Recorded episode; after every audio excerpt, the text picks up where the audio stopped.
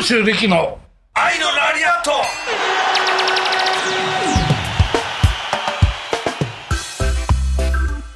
本当にでもあの生で間近で見たことありますか？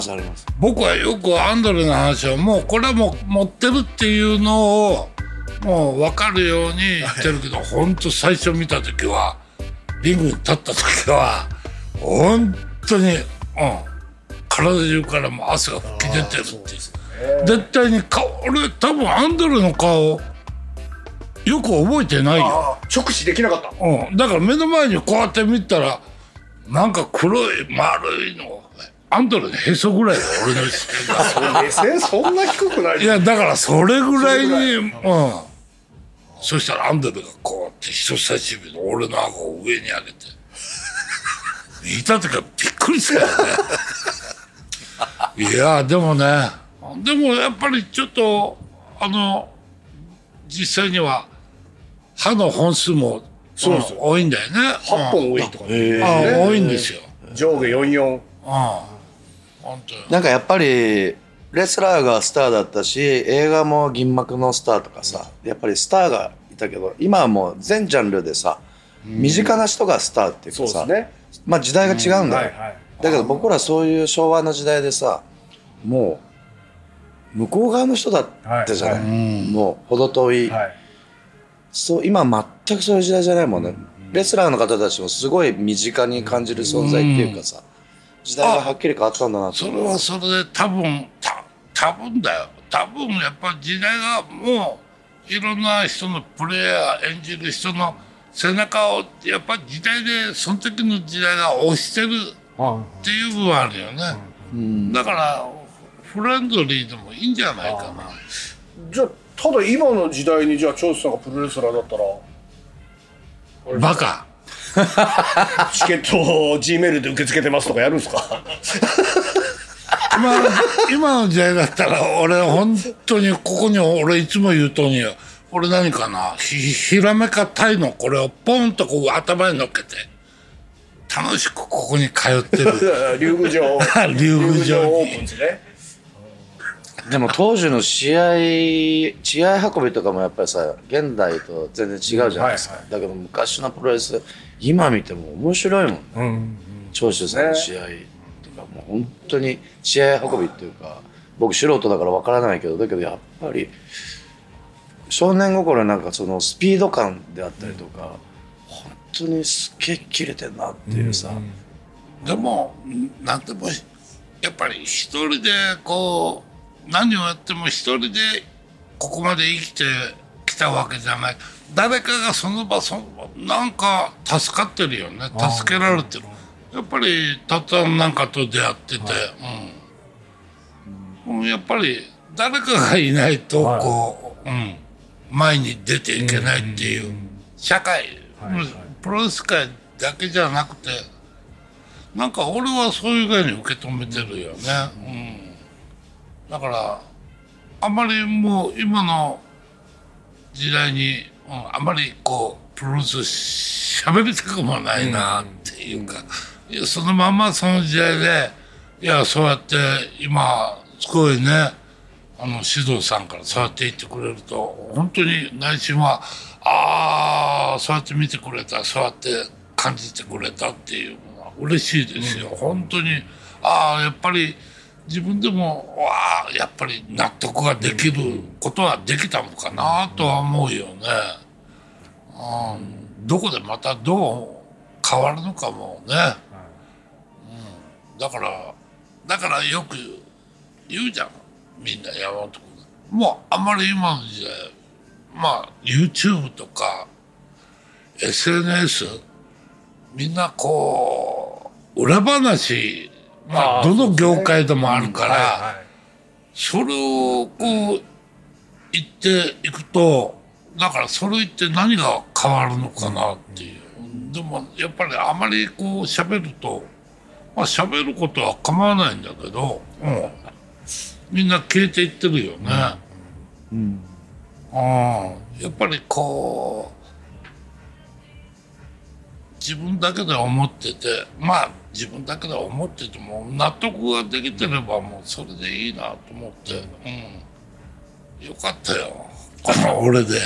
あありがとうございます知り合って。いい出会いでした本当に。ありがとうございます。いい出会いでした。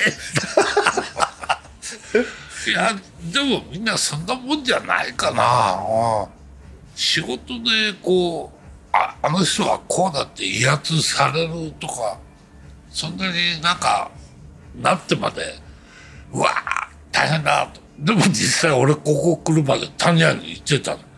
いやー俺な何の話をすりゃいいんだっていう。永瀬君は前にちょっと仕事でそうですねんドラマの収録で使っていただいたから、はいご一緒して。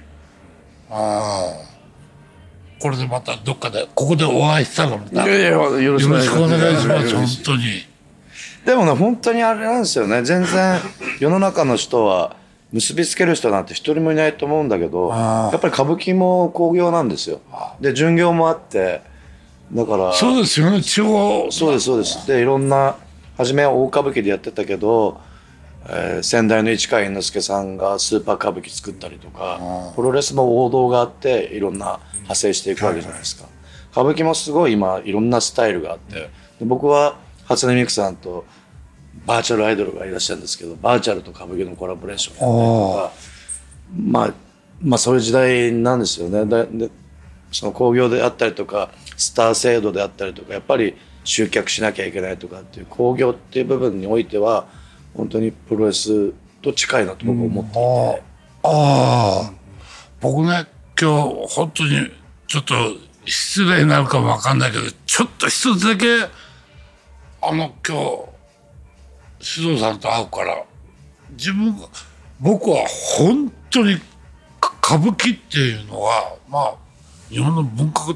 的にはもうすごい長年、もう何百年もその歌舞伎の歴史っていうのはあまり本当にいつからこういうっていうの分かんないんだけど、昭まあ昭和でもやってたのかな。平成ややってたっていうのは海外に行くじゃないですか。はいはいはい。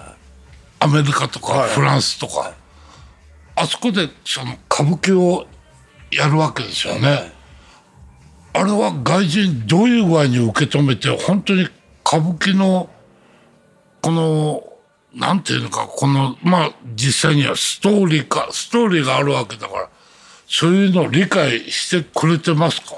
理解していただけるような演目を持っていきますよね。古典でも、あそれ演目だけでか違うんですか？やっぱり自分た自分たちにはない文化を求めるじゃないですか、まあ、全くない海外にはない文化じゃないですか歌舞伎って。じゃあ何かをあのよく目で何かを切るっていう。見栄を切る。あ見栄を切る、ええ。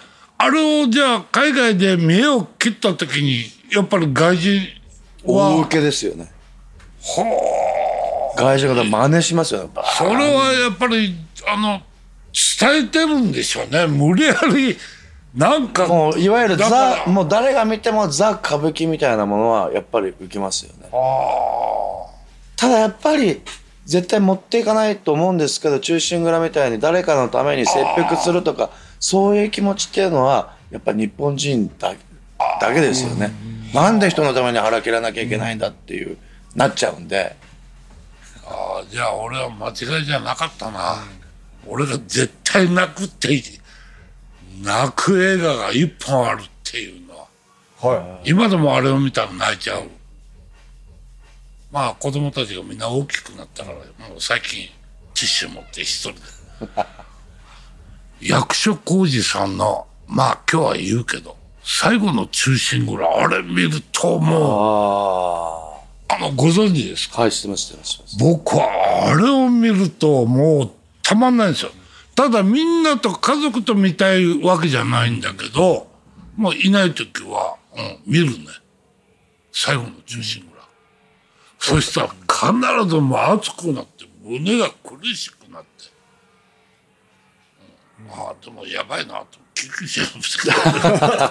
それぐらい、だからもう今の時代言ったらもうさっきさっき言ったように時代がはっきり変わったと思うんですけどあのいかにしてうん昔だったら中心蔵って言ったらもう誰もがストーリーぐらいは誰が悪者で誰がっていうのは分かってたんだけど今の子たち若い子たちは中心蔵も知らないからそこをどうやって我々が伝えていくかっていうところが一つ中心蔵知らない？知らないよね知ってる人一人もいないと思いますよ。中心蔵を知らない。まあ、ね今の時代若い子は悪いわけじゃないけれど、だから僕あの伊藤四郎さんね伊藤四郎さんにはいはい。お会いした時に、えー言ってたことで忘れられないのが昔は中心蔵でコントができた。それはなぜかというとみんなストーリー知ってるからそれがコントできた。今はその中心蔵のストーリー誰も知らないからコントにもならない。だそれをね歌舞伎でもやっぱり奏で本中心蔵って言って歌舞伎っていうのはそういう事件があったらすぐ芝居にしたりニュースの役割でもあったわけだからあるんですけどあれをねこれからの人たちにどういうふうに伝えていくかってあ、そういう点では今日、指導さんで本当に呼ばれてよかった。どんどん今の指導さんの言葉をこれで、たまには本当真面目にやんないと。バカだと思われますからね我々も。いやいや、本当に。長州力の愛のラリアット。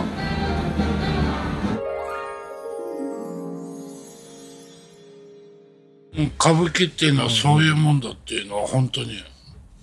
俺だだからやっぱりその、い、ろんな今と違ってそれこそ江戸時代で言えばプロレスもないわけですし娯楽ああそう。娯楽の全てすが歌舞伎だった相撲とかやっぱり相撲はありますよね。そうですよね。旗を立てて歌舞伎とか、そそういうのはよく時代劇には、歌舞伎は今テレビ見たりするのと同じようにもう流行の最先端だったんですね。もともとでテレビも当時はないわけですから時にはニュースの役割時にはそういったもうお相撲さんも出てきますし時代の最先端行く娯楽だったんですね。ああ。今は能とか狂言と一緒に伝統文化って言われますけど歌舞伎が一番位で言えばもう下ですよね。でもその歌舞伎っていうのがこう始まりだしたのはもっと前です。もう400年ですから。はあ。あのよくあのまあ業界用語なんだけど相撲さんなんかのあのまあ昔昭和の時代まあ今でも言うの今でも種町さんっていう谷町、ん。はいはい。あれは歌舞伎の世界も一緒なんですか？そうですね。ああじゃあもう今はそんなに谷町制度っていうのはないですけどやっぱりまあ誰かを応援してそうです。まあそういうのは今だにああそうですね。歌舞玉伎相松とは言撲わないよね。はい。プロレスもうん。あれ大阪の谷町っていう地名から来てるって知ってました？そうそうそう。俺また一つ勉強させられる それマジで言ってんの？マジです。あの谷町谷町大阪にあります。谷町7丁目に住んでるお医者さんが相撲の相撲取りの面倒を見見始めたのが谷町っていう言葉の語源。俺ずーっと今まで生きてきてそれ初めてその説明いやなんか僕もやっぱ谷町欲しいじゃないですか。でこの間谷町でググりまくったらそこまでたどり着きまして。今日これ一回カットして本当に。やるか。そうなんですでもあのーさっきまあ今日し獅童さんからいろいろ歌舞伎のことをね聞いておまだ一回も見たことないんだよ、でもなんか必ずこうまあまあアスリートの人たちとか、ちょっといろんな職業に携わってる人は見たことないって俺みたいに見たことないっていう必ず一度はあなたは見に来られた方がいいですよっていうぐらいに、うん。だから歌舞伎が理解できないと、また反対に理解できると、また人間のお付き合いも、まあ歌舞伎の話をするわけじゃないんだけど、なんか違うんでしょうね。な、何か、まあまあ人生観がそれで広がっていただけると我々も嬉しいですし、あああるんでしょうね。だから初めて見に行ってうわすごいなって感動するよねみんなね。